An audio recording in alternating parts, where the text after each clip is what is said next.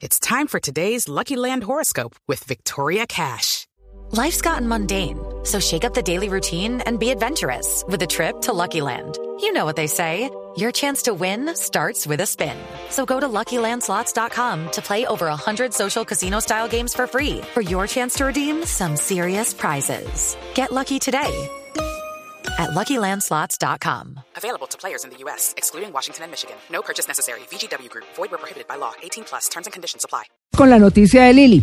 María Clara, la Superintendencia de Transporte tiene en la mira a varias empresas que prestan el servicio de transporte escolar y se les revocará el permiso porque no están cumpliendo con esos requisitos mínimos para el transporte de menores de edad, señora. No, pero por favor, en materia de seguridad, me imagino. Claro, lo que pasa es que usted sabe que uno de mamá entrega a su hijo a una monitora, se sube a un vehículo y depende del buen comportamiento en la vía del conductor. Pero ese conductor está habilitado, tiene una licencia de conducción, tiene de pronto comparendos o ese vehículo tiene toda la revisión técnico-mecánica posible, pues ahí están.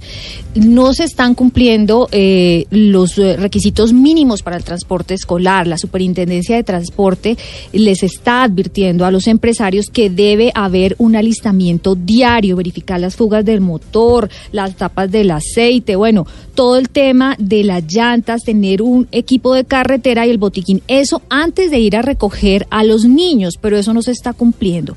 Y bueno, le preguntamos a la Superintendencia de Transporte al super eh, para este sector, que es Camilo Pavón, acerca de las sanciones que van hasta el momento. Resolvieron 244 investigaciones, de las cuales 161 fue eh, con sanción, y en lo que llevamos del año 2019 hay 156 investigaciones y se han sancionado hasta el momento 113 de, de ellas, el resto ha sido eh, exonerado. La gran mayoría de los eh, de las sanciones tiene que ver con condiciones de seguridad que le voy a le voy a explicar. Una parte tiene que ver con los alistamientos diarios. Los, los vehículos tienen que hacer tienen que someterse a una revisión diaria antes de iniciar el desplazamiento. Adicionalmente tienen que hacer una revisión bimensual, un mantenimiento preventivo bimensual y adicionalmente la revisión técnico-mecánica. Estos tres estadios donde hay unas revisiones eh, de seguridad son indispensables. Ya hemos identificado que no todas las empresas lo están haciendo y por eso se han comenzado a imponer sanciones. Pues ahí está. Hay sanciones ya en 2019 a 113 empresas. Pero ¿qué es lo que está pasando con los conductores? ¿Qué es lo que va a hacer la superintendencia? Se está haciendo un trabajo minucioso, construyendo una base de datos para que los padres de familia entren también a la página del ministerio y verifiquen Ah, si están registrados o no. Es que ahí hay una cosa que es muy importante y es que aquí la gente no lee ni las instrucciones, Ala. Entonces, Sí, aunque sí ha subido el índice eh, de lectura y todas estas cosas, a la gente le da pereza y si quiere saber a qué derechos o qué derechos tiene y qué puede reclamar, pues tiene que hacer eso, investigar cuál es la normatividad, qué es lo que pasa, en fin, todo. Y entonces cada conductor que lleve a su hijo en un vehículo debe estar habilitado y registrado en esa página. Si no lo cuenta el super Camilo Pavón.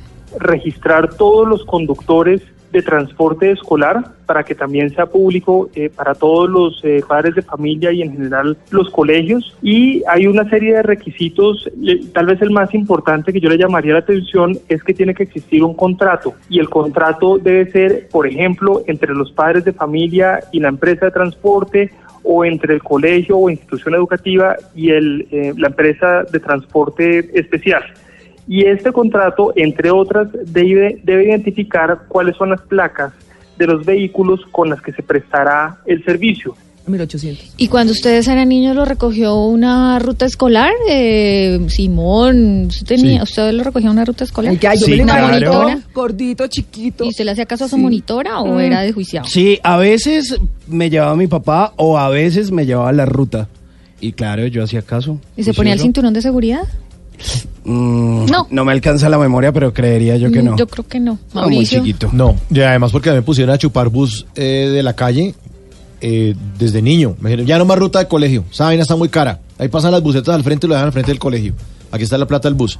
Y en, y en, el bu- en los buses del colegio, en mi época, pues ninguno tenía cinturón de seguridad. Claro, en mi época tampoco. No. Yo, yo también tenía ruta escolar. Mi papá nos llevaba por la mañana claramente al colegio, pero al regresar eh, contrataron una ruta escolar y no había monitores, tam- no monitoras, eso que lo suben a uno, le abrochan el cinturón cuando uno es chiquitín, no, nada de eso.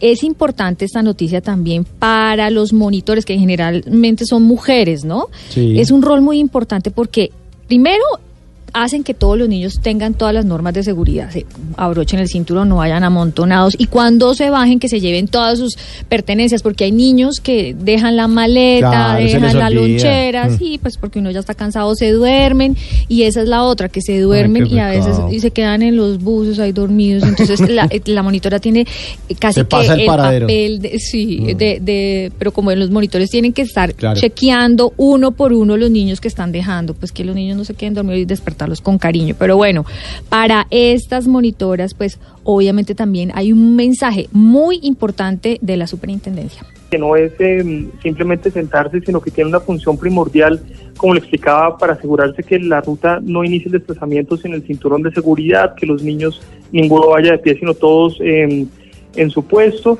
y que todos suban y desciendan en condiciones de seguridad, que ahí también puede haber accidentes en el ascenso o en el descenso. Bueno, ahí está la noticia, 113 sanciones ya, obviamente habrá inmovilización de vehículos, multas hasta 700 salarios mínimos mensuales vigentes, eso quiere decir multas hasta 560 millones de pesos. Y ojo papás, hay que exigirles a los conductores que cumplan con las normas mínimas de seguridad vial.